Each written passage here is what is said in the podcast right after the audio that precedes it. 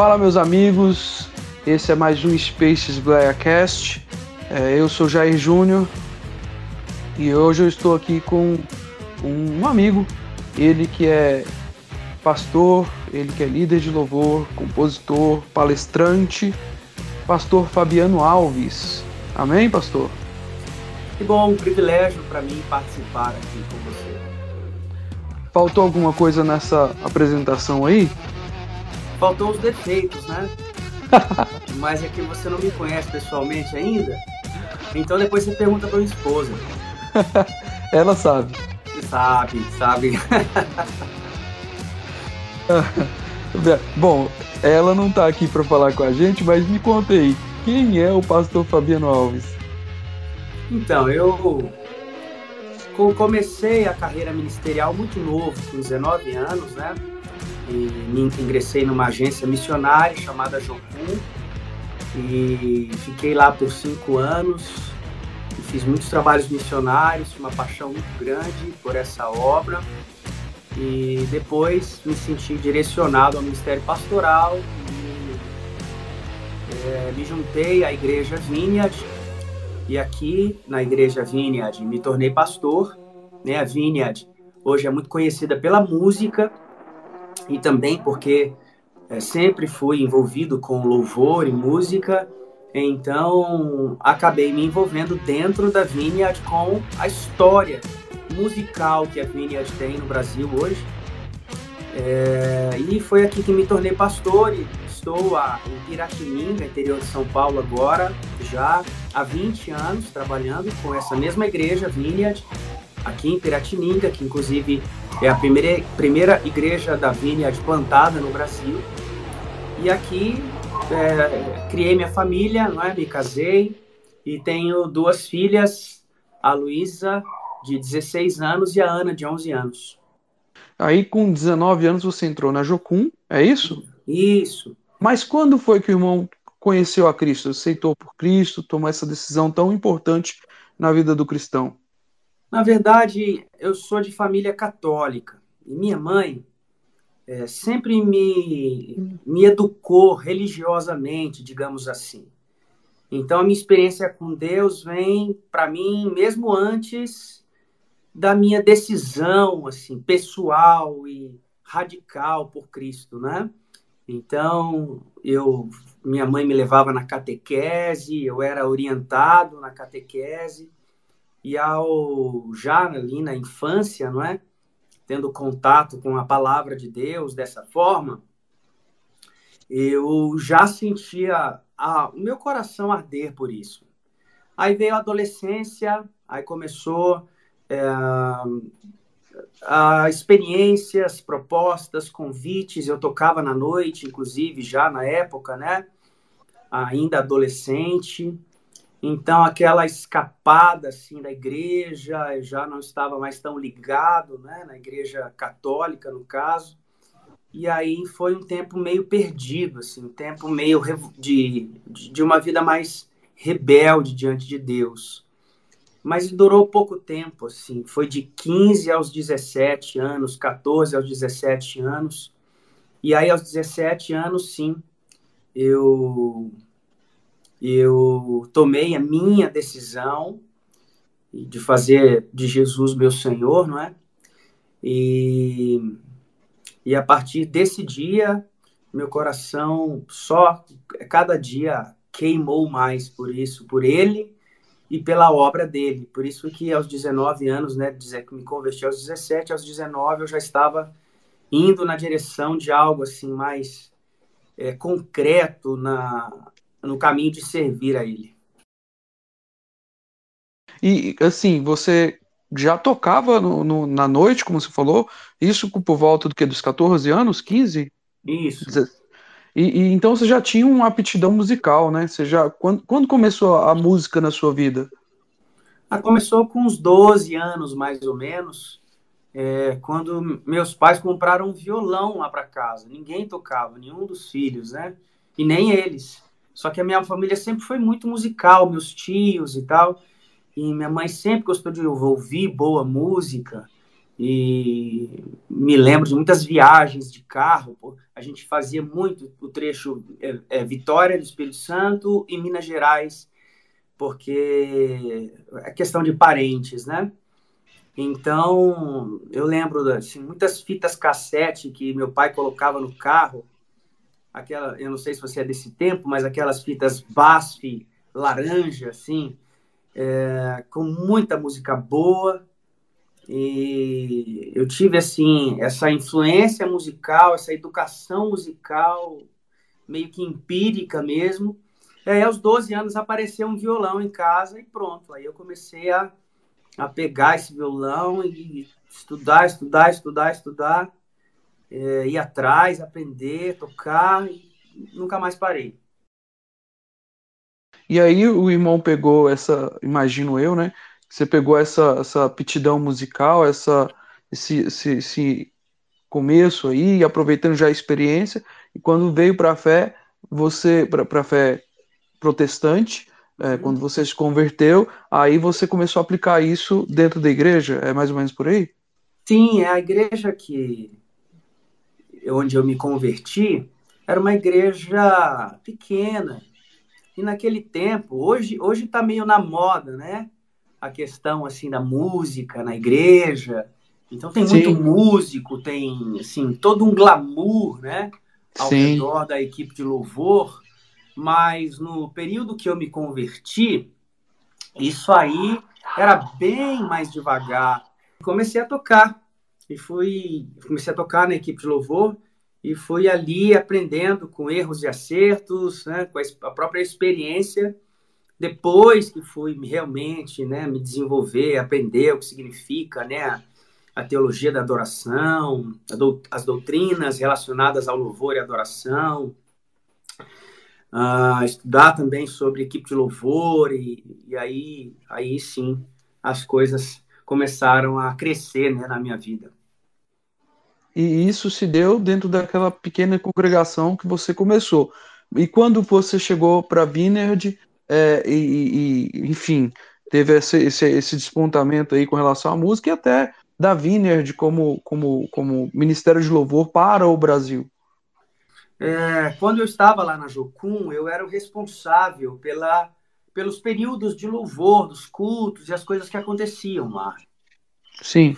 E eu até organizava nessa época um acampamento de férias para treinar adolescentes, para preparar adolescentes para o ministério na igreja, aproveitando as férias deles, né?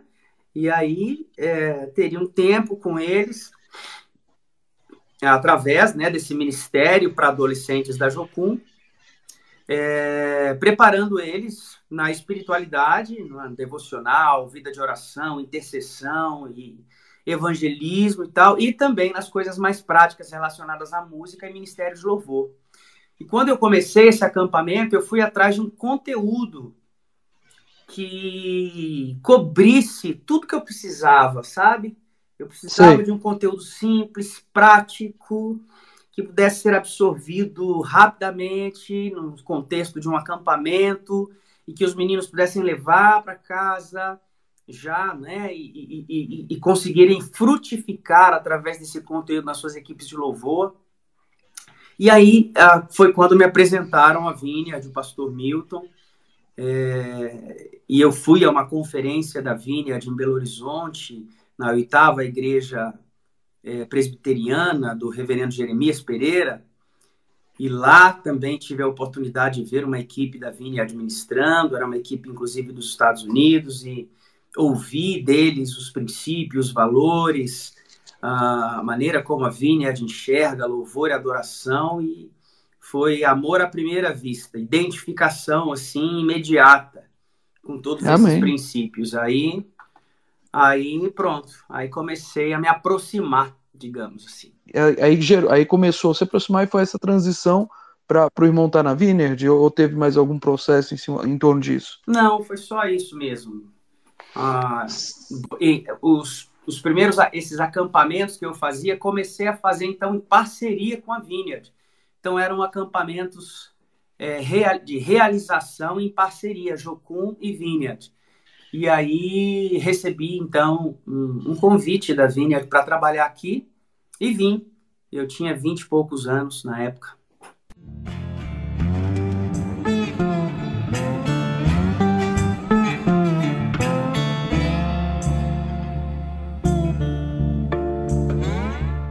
Pastor, o irmão é um irmão já tem demonstrado para a gente aqui e até de conhecer o trabalho musical do irmão através da Vineyard. É, o irmão tem bastante experiência acerca da, da, da, da lida com o ministério de louvor é, congregacional. Enfim, eu queria saber do irmão. O irmão chegou a comentar aí que o irmão hoje não faria com, com os, os, os jovens que estão chegando, de colocar eles no, no trabalho do louvor de cara, assim como foi com, com contigo.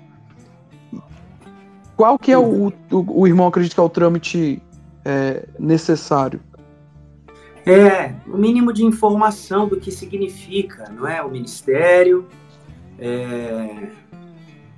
Eu acho que, por exemplo, eu vejo hoje, ao longo desses anos, treinando adolescentes, que muitos deles acabam se frustrando é, e até sofrendo bastante ao ingressar no ministério sem o mínimo, não é, de preparação, porque quando eles chegam lá eles são exigidos. Existe uma expectativa é, para que eles correspondam, não é, aquilo que se é, pede no ministério mas eles não foram preparados para isso. Eles não, eles não receberam o, o conteúdo, não foram treinados para isso. E para que essa experiência, então, inicial não seja frustrante, não seja dolorosa e talvez até é, venha levar esse adolescente a desistir de algo que ele poderia é, frutificar durante toda a vida, entende? Sim. Então, a minha preocupação acaba sendo essa, de, de fazer com que antes do ingresso, antes de somar a uma equipe de louvor, né, o adolescente ele passe é, por um, uma instrução, digamos assim. E dentro dessa instrução, o que, que você indica para as pessoas que estão chegando e querem participar de uma equipe de louvor? Quais são as características? O que, que ela precisa aprender? O que, que é? O que, que seria a, pontualmente a melhor instrução para essa pessoa? Eu acho que uh, entender a missão da equipe de louvor. Esse é o ponto fundamental. E entender essa missão passa por entender o contexto musical em que a equipe de louvor está inserida. Porque a música é uma forma de arte bastante abrangente, não é? Então, existem maneiras muito diversas de fazer música e cada uma delas tem um tipo de contexto, um tipo de objetivo. E a música para uh, o período de louvor e adoração congregacional, ela, ela tem um contexto bastante peculiar, não é? Onde, por exemplo, se faz questão que todos cantem juntos, onde você não está se apresentando, mas você está usando a música como uma ferramenta para a corporatividade da expressão de louvor e adoração, não é? Então, esse contexto musical determina muito de como aquele músico, aquele cantor vai tocar ou cantar e se comportar, e o que é mais importante, né? Então, eu acho que entender essa missão da equipe de louvor, é, que no caso, no contexto do culto congregacional, ela deve ser uma facilitadora do processo de adoração congregacional. Entender isso, para mim, é o, é o ponto mais importante no início. Então, assim, é entender qual é a missão do, da, da, do grupo de louvor, da equipe de louvor para que que eles estão fazendo o que eles estão fazendo. Esse é o principal, principal ponto que quem está chegando aí num grupo de louvor tem que entender antes de ingressar. Exatamente, exatamente. Assim ele não entra enganado, né? Sim. É, ele não vai, por exemplo, dar problemas a respeito né, da, de coisas que talvez ele não foi avisado antes. É, e também ele vai ser muito mais eficiente no cumprimento dessa missão, porque é, a eficiência no cumprimento de uma missão depende muito do quanto você conhece dessa missão, né? Claro. Meu amigo, me diz um negócio. A gente está aqui falando sobre a equipe de louvor e qual a importância da equipe de louvor é, em relação à igreja, para a igreja. Quão importante é uma equipe de louvor para a igreja? Porque, assim, se a gente vai olhar, ou nós estamos no ano 2022, se nós olhássemos o que há 30 anos atrás ou 20 anos atrás, esse negócio de equipe de louvor não era uma coisa muito presente dentro das igrejas, né? Tinha os corais, tinha os cantos congregacionais, mas assim, uma equipe como se moldou a partir ali do final dos anos 90, início dos anos 2000, é, até, pre, até com a precursão aí de ministérios de louvor expoentes, como foi Diante do Trono, a própria Vinerd, o, o, o Filhos, Ministério Filhos do Homem, entre outros aí, é, eles trouxeram essa, essa necessidade aí da igreja se organizar musicalmente com equipes. E aí eu te pergunto, qual é a importância de uma equipe para a igreja? Bom, o, o, culto em si, essa reunião onde a equipe de louvor tem né, a sua, é, o seu trabalho, o seu espaço para exercer o seu ministério, espaço principal, talvez, o culto é, bíblico, inclusive, não é? Ele é cheio de encorajamentos para cânticos, cânticos esses, não é, que são muito importantes na, na espiritualidade da igreja.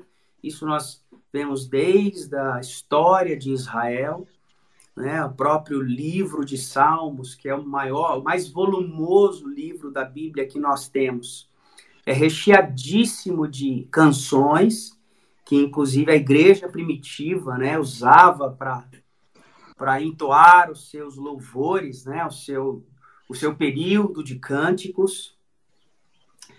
Ah, então essa é, cantar, a igreja é um povo que canta desde sempre e, e as músicas têm essa influência de construir doutrina, de firmar verdades da palavra de Deus na mente, no coração das pessoas que estão verbalizando essas letras, não é? é o período de louvor também, quando ele é dirigido de forma é, vertical, apontando para Jesus e para a presença dele, ele pode também se tornar uma oportunidade em que a igreja ela tem, ela é convidada a uma experiência com Deus em primeira pessoa, direta, onde ela não simplesmente está cantando músicas, mas ela está orando aquelas letras, enquanto ela canta diretamente para Deus aquilo que ela está é, cantando.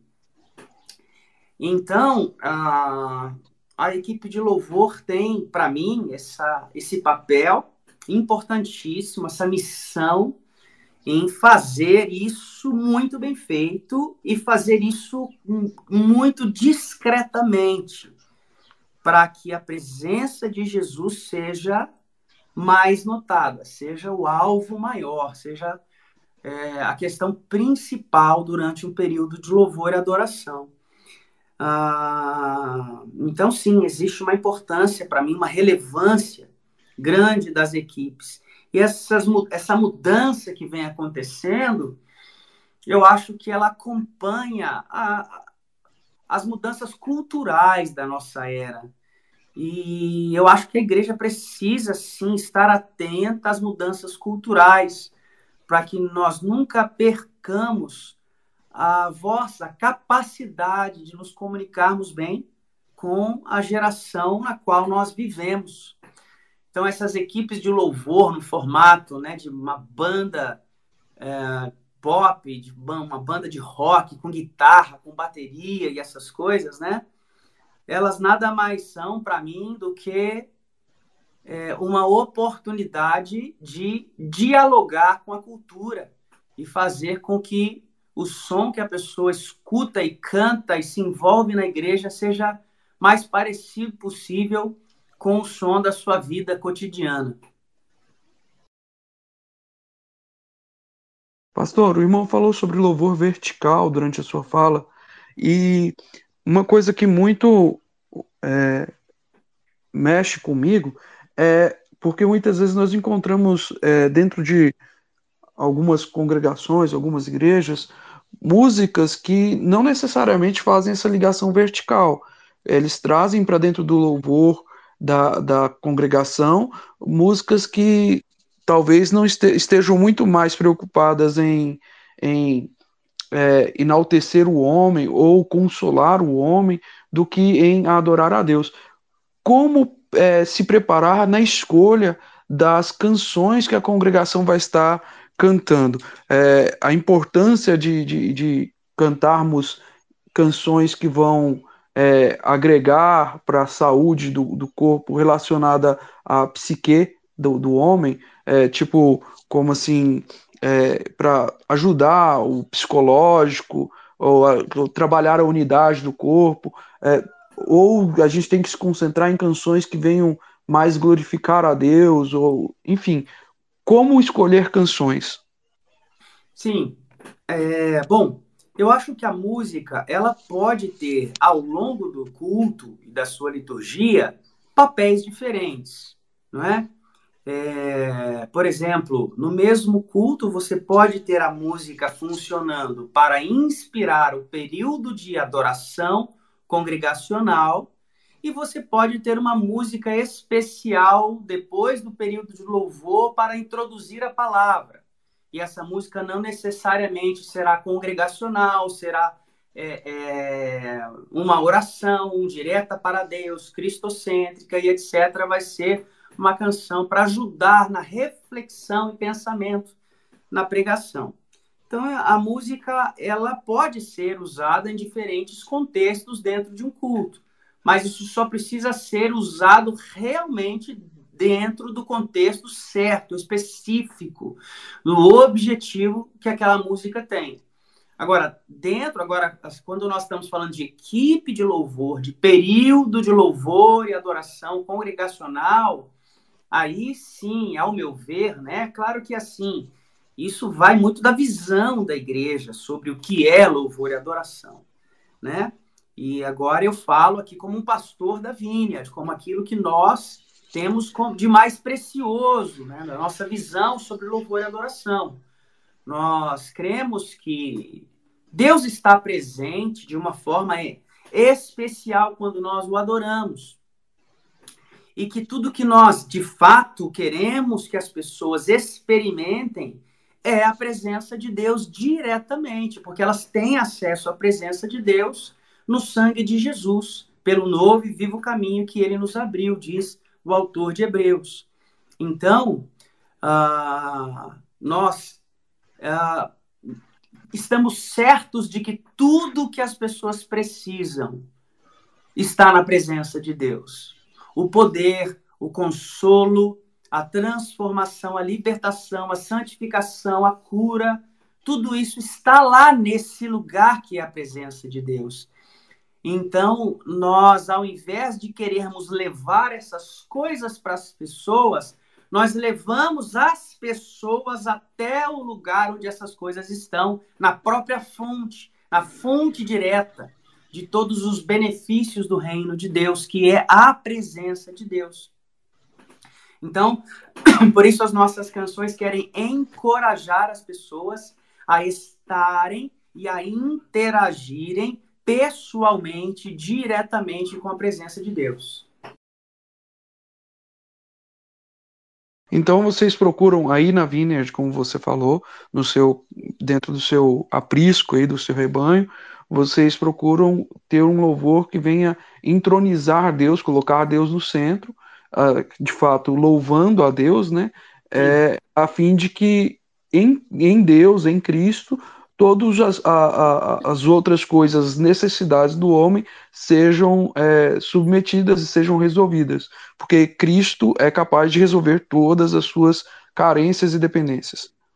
Exato, né? E, e assim a gente também não corre o risco de de querer ter o controle ou de tentar é, fazer através da força do nosso braço. Certo. Pessoas, entende? É, uhum. O que nós queremos é fazer algo muito parecido com a afirmação de João Batista, quando João Batista foi questionado sobre as pessoas estarem procurando a Jesus para se batizarem e não mais a João. João Batista diz para os seus discípulos: Pois é, foi exatamente para isso que eu vim. Né? Eu me alegro com o sucesso de Jesus. Né? João Batista dizer é, é, a noiva irá para onde o noivo está. Eu apenas sou aquele que prepara o caminho para que esse encontro aconteça. João Batista diz. E depois ele usa, né, aquela famosa frase, aquele conhecido versículo: convém que ele cresça e que eu diminua.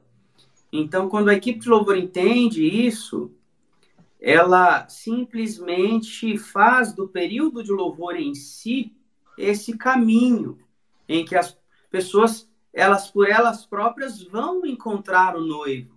E nós somos como João Batista. Simplesmente preparamos, fazemos, claro, temos um papel importante, assim como João Batista teve, mas nós apenas preparamos o caminho e apontamos para Jesus e ficaremos muito satisfeitos se as pessoas não, não tiverem uma experiência conosco, com o que nós estamos falando, ministrando, mas uma presença com a presença de uma experiência com a presença de Jesus diretamente. Pastor, é, a gente conversou no início da a gente no início da conversa, é, eu te perguntei acerca de quais características o, o, o, aquela pessoa que está ingressando na equipe de louvor, ela precisa, o que, que ela precisa saber, o que ela precisa ter antes de, de ingressar. E eu te pergunto a visão contrária.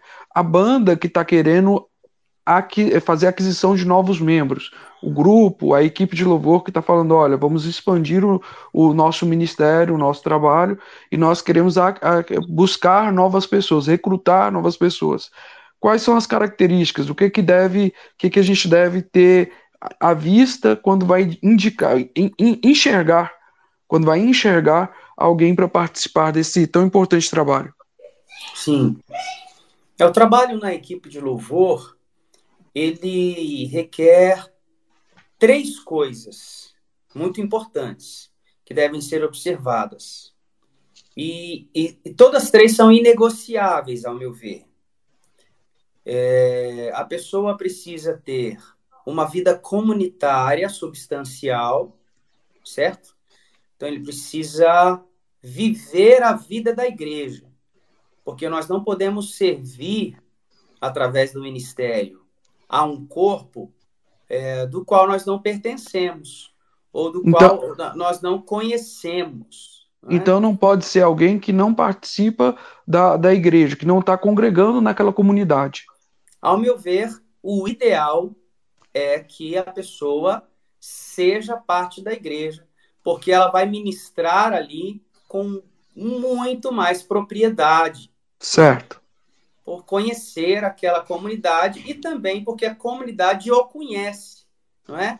Então, quando a comunidade tem diante de si, por exemplo, um ministro de louvor que todos já conhecem do seu caráter, da sua índole, do seu testemunho, é, a, a sua integridade está diante da igreja e facilitando então as pessoas ao seguirem. Aí ele é, tem um então, respaldo. Isso, exatamente. Então, para mim, em primeiro lugar, vem a vida comunitária, em segundo lugar, vem a vida de caráter e integridade, não é? Aquela pessoa que não é apenas um bom cristão dentro da igreja, mas também fora, que é um bom pai, um bom marido, um bom filho, um bom funcionário, um bom chefe. É a pessoa que sabe viver os princípios do reino de Deus, ou pelo menos tem buscado vivê-los no poder do Espírito Santo, dia a dia, e assim é uma pessoa de caráter, confiável, não é? Que você, uma pessoa, por exemplo, com coração aprendiz, uma pessoa humilde, ensinável. Então, todas essas coisas também precisam ser avaliadas e todas elas têm a ver com caráter. Então, a vida comunitária, o caráter, e aí vem a questão técnica musical. Não é porque o trabalho da equipe de louvor tem como principal ferramenta a música. E a música querendo ou não, é uma arte seletiva, não é? é? Ela exige competência, uma competência muito específica. Então, não é porque, por exemplo, o cara é um excelente caráter e tem uma vida comunitária correta que ele pode participar da equipe de louvor se ele não sabe música, se ele não tem a competência técnica necessária. Então ele deve se direcionar a outro ministério para servir em outro ministério na igreja. Existem várias outras oportunidades de serviço numa igreja. Então, para mim, ah, nós temos que observar essas três questões e com muito cuidado, porque é, um, eu vejo a maioria dos problemas nas equipes de louvor hoje são fruto de precipitação de incluir pessoas na equipe de louvor precipitadamente, sem ter informações é, sem ter informações é, firmes a respeito do, da, de quem essas pessoas são e, uh, infelizmente, começar a descobrir fragilidades nessas áreas. E aí você começa a ter um membro que pode provocar muito problema, não é? Uma pessoa dentro da equipe de louvor, por exemplo, com problemas do caráter, ela vai causar danos em, em, em um número muito maior de pessoas, não é? Então, é, esses aspectos aí devem ser bem avaliados, segundo o seu ponto de vista, na hora de buscar novos integrantes. Mas e, e os líderes, as pessoas que lideram, qual é a, a, quais características não devem faltar a um líder de louvor? Então, primeiro todas essas que eu já acabei de falar. Sim. Né? Agora, além delas, aí vem as capacidades é, de liderança, os princípios bíblicos cristãos de liderança. Então, é, porque isso também é é um dom. É um dom, claro que também essas, é, essas características de um líder podem ser aprendidas e desenvolvidas, mas elas são muito importantes. A pessoa precisa saber, por exemplo, é, eu acho que a grande. É, o diferencial de um líder é aquele que consegue enxergar lá na frente e, e consegue traçar um plano e um caminho para que aquela equipe chegue naquele lugar. Entende? Um líder não é aquele simplesmente que fica resolvendo problemas a cada semana, apagando incêndios a cada domingo, mas é aquele que, por exemplo, sabe onde a sua equipe deve estar daqui a cinco anos, é, dois anos, e ele vai traçar planos concretos e vai fazer o seu trabalho de liderança, de desenvolvimento, de investimento. Né? Um líder necessariamente acredita nas pessoas, investe nas pessoas, com orientação, com paciência. É... Então, para mim, essas são as características fundamentais. Existem muitas outras coisas que a Bíblia fala sobre, sobre um líder mas eu acho que essas são as básicas.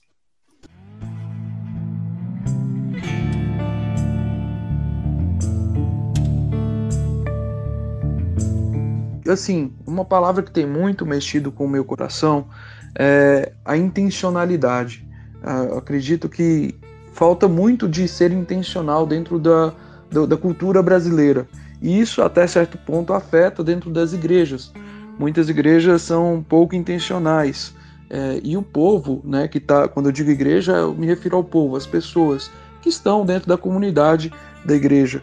É, falta intencionalidade. O quanto de importante é ser intencional dentro do período de louvor? Bom, eu, na minha experiência como ministro de louvor, por exemplo, quando eu vou desde a seleção do repertório das músicas, eu preciso ser intencional, não é? Então, onde está a minha intencionalidade na preparação de um período de louvor? Em primeiro lugar, eu vou fazer contato com o meu pastor para saber o que ele vai pregar, para saber quais são os planos para o culto naquele domingo. E a partir dessas orientações que eu recebo do pastor, então, desde a lista, eu já serei intencional em ter um período de louvor que corresponda às necessidades daquele culto em questão. Aí serei intencional mais uma vez ao me comunicar com a equipe que vai tocar comigo com a maior antecedência possível, enviar as músicas, enviar as referências, enviar os tons, enviar cifras se necessário, todos os recursos possíveis para que a banda faça o melhor trabalho e tenha tempo de estudar em casa as músicas antes do ensaio. Então serei intencional no ensaio também, ao, por exemplo, numa lista de músicas, eu posso ter, ah, depois de orar bastante sobre aquele período de louvor, a sensação de que existe algo especial para acontecer, por exemplo, a respeito da santidade de Deus. Então, existe uma música ali no repertório sobre isso. E quando no período de louvor eu chegar naquela música, aí de novo eu vou ser intencional e vou caprichar mais ainda naquela música. Eu não terei muita pressa para sair daquela música. Eu abrirei ao longo da execução dessa música, ou mesmo no fim dela, espaços para oração, para a própria equipe de louvor orar, mas para a igreja orar também. Vou encorajar isso intencionalmente. Farei orações durante o período de louvor que também sejam, de certa forma, relacionadas a esse tema central do meu período de louvor, que está no meu coração desde que comecei a preparar a lista de músicas. Então, existe muita intencionalidade naquilo que nós fazemos como líderes de louvor. Né? Isso requer, é, de fato, um olhar abrangente de, do, do, todo e não apenas para ah, as músicas que eu gosto de cantar. Essa é uma, uma abordagem bastante individualista e bastante pobre também do que significa um período de louvor, não é?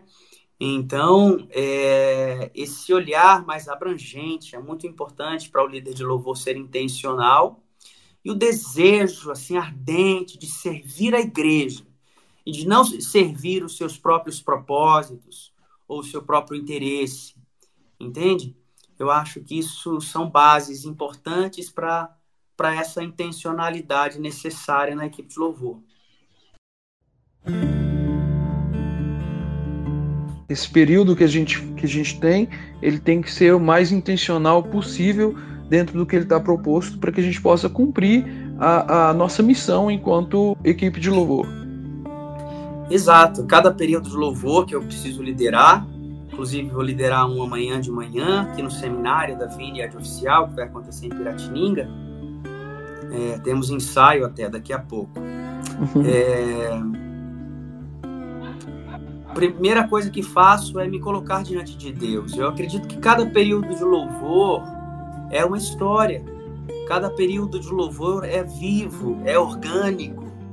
E ele precisa é, então ter essa vida, sabe?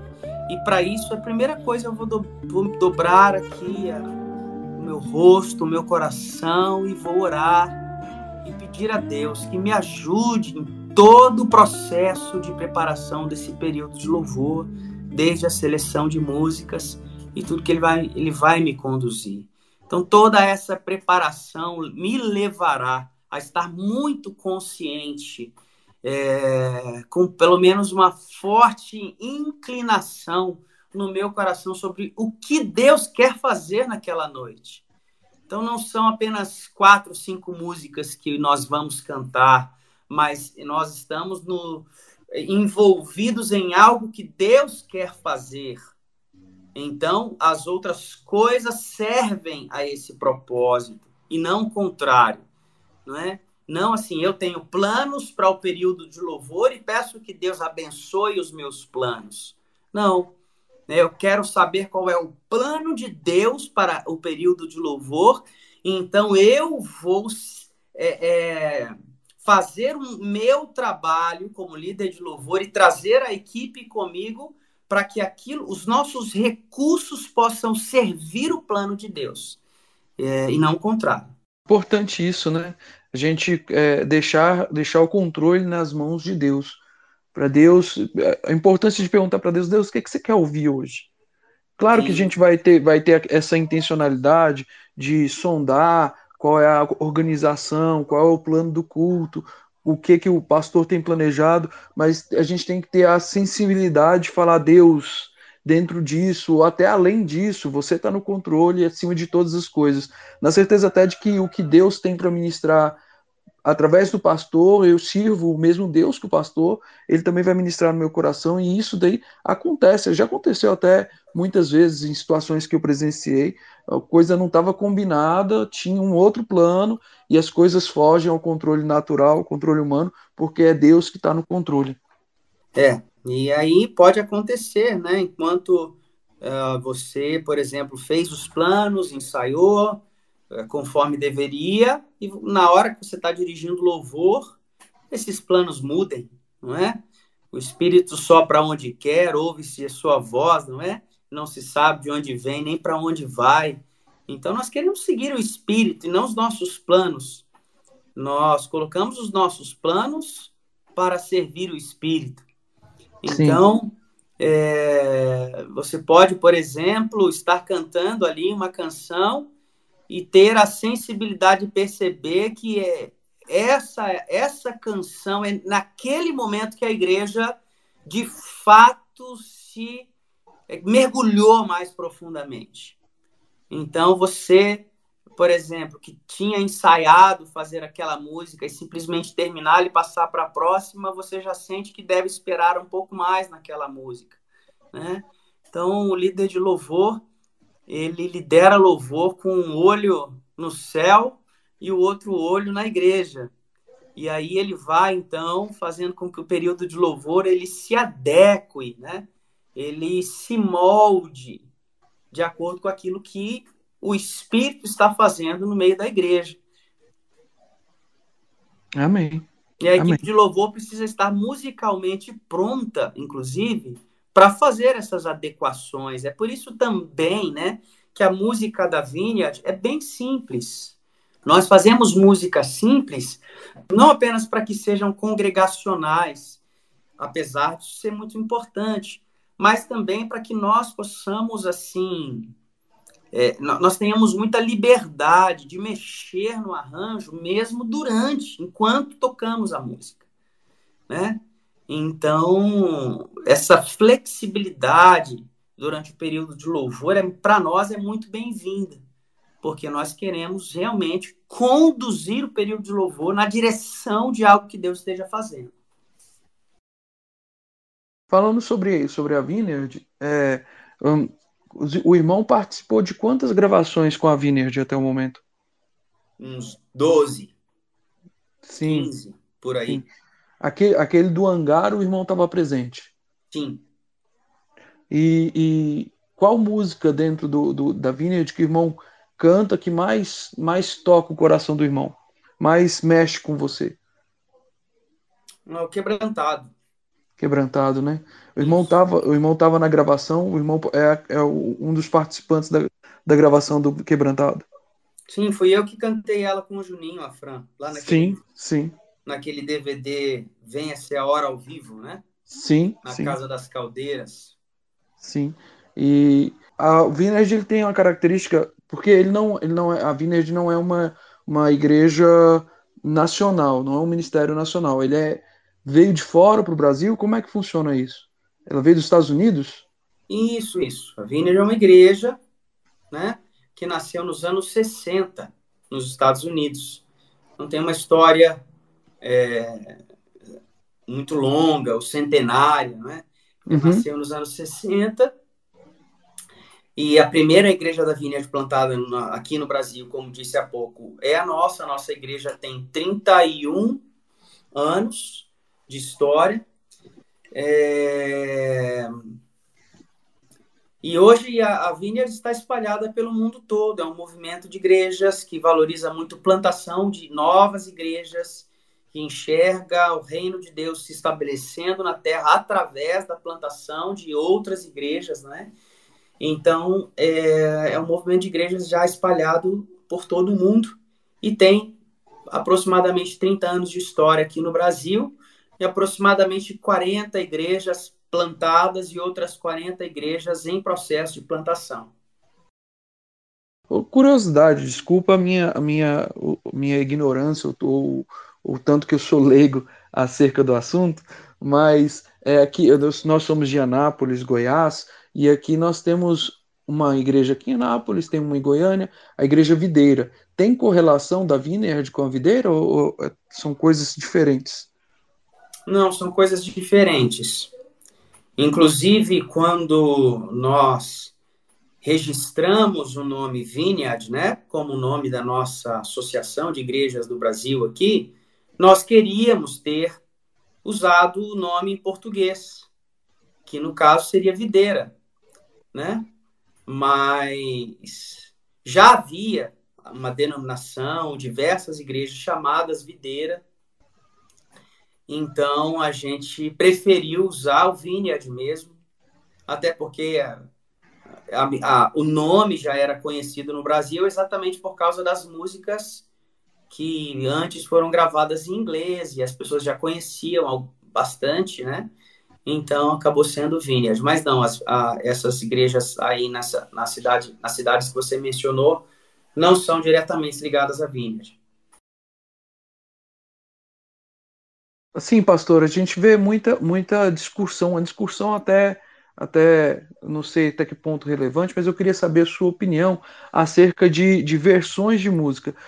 Parte das, como é que é? Parte das músicas da Vineyard Brasil são versões e parte são autorais? Todas são versões, todas são autorais? Como é que funciona?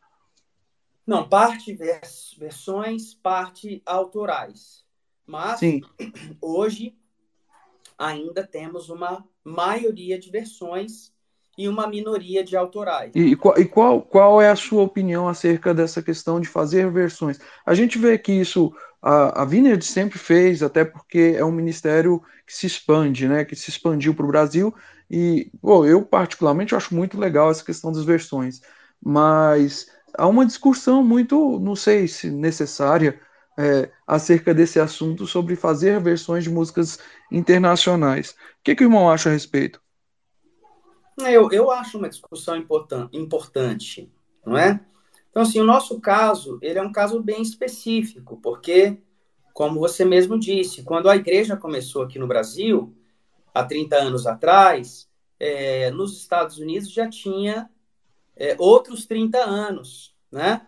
E quando nós ainda estávamos engatinhando, eles já tinham lá grandes, né? E a, a, a, a, a Vineyard foi muito abençoada no início da sua história, com compositores e líderes de louvor incríveis, como Brian Dorkson, por exemplo, que é compositor de, de Venha-se a Hora, certo? É, e outros caras, Andy Park também. E, então, esses caras assim deixaram uma herança incrível para o movimento Vineyard no, mundo todo.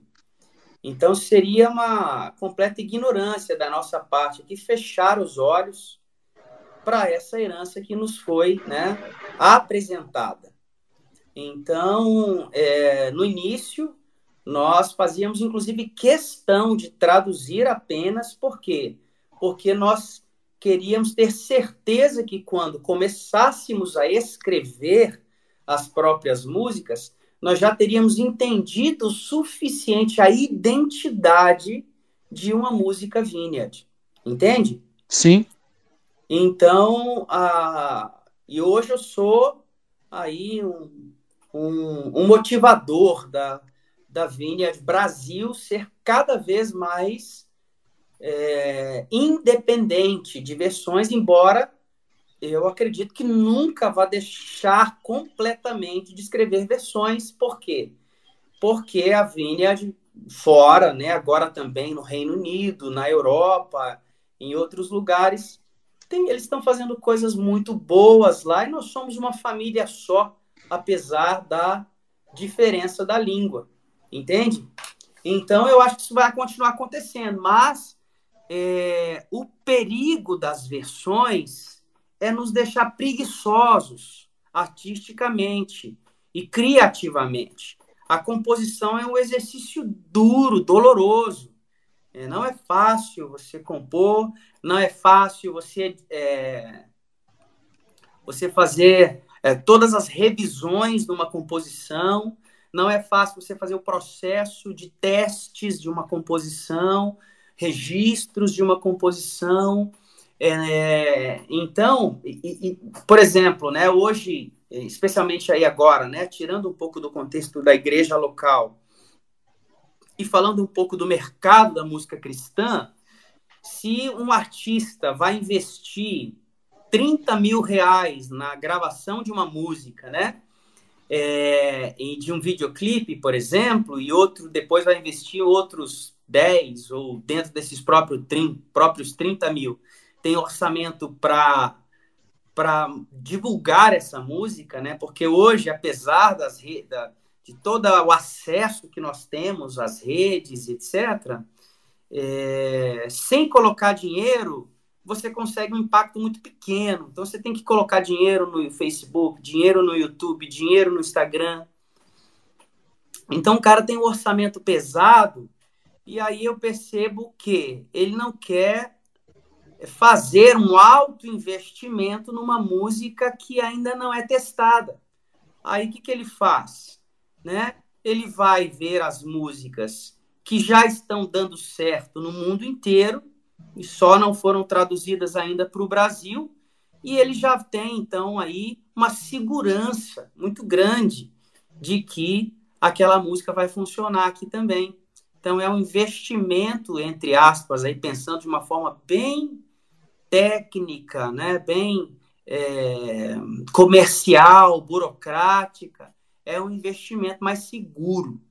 Então, só que, como disse, isso nos deixa preguiçosos e também nos impede de cantar, ao meu ver, não é? uma teologia que seja latino-americana.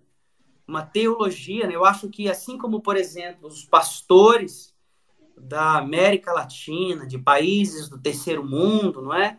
é assim como os pastores precisam estar atentos para pregar à luz da nossa realidade, eu acho que temos que cantar também, porque música também é teologia, também é doutrina, né?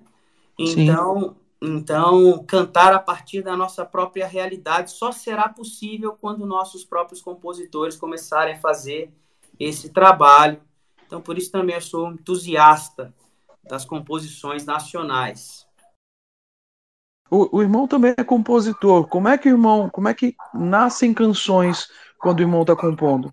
Ah, cada canção acaba tendo uma história. É, nem sempre o processo é parecido. Às vezes eu estou no meu tempo devocional aqui, e aí um texto bíblico eu vou fazer. Eu sempre escrevo, né, nos meus períodos devocionais, escrevo que Deus está falando comigo através daquele texto bíblico, e às vezes nessa nesse exercício de reflexão, muitas coisas, muitas ideias já me vieram. Mas aí, aí vem a letra primeiro e depois vem a melodia? Sim. Nesse, nesse formato, sim. Mas assim, não vem a letra pronta, né? Vem um texto. É sim. É diferente de uma letra, porque aí é depois, quando você vai colocar melodia em um texto, aí é óbvio que esse texto vai mudar. Ele vai sofrer alterações, adaptações, é, mas continua sendo aquele texto base que vai formar a sua a letra da sua música. É por isso que eu disse que nem sempre o processo é igual. Às vezes, por exemplo, eu estou tocando, estou dirigindo e vem uma melodia na minha cabeça. E aí eu já pego o celular rapidamente, o gravador e gravo aquela melodia. É... E aí depois eu pego aquela melodia e vou pensar em que sentimento que aquela melodia está me gerando, né? se é um sentimento de gratidão, se é um sentimento de, por exemplo, uma tristeza que combinaria com uma letra de arrependimento, por exemplo. E aí a partir daquilo eu vou construindo. Então, cada música tem uma história. Eu acho que o processo criativo de composição, ele tem muitos caminhos, né? E vale a pena explorar todos o artista que está aí interessado em começar a escrever músicas próprias.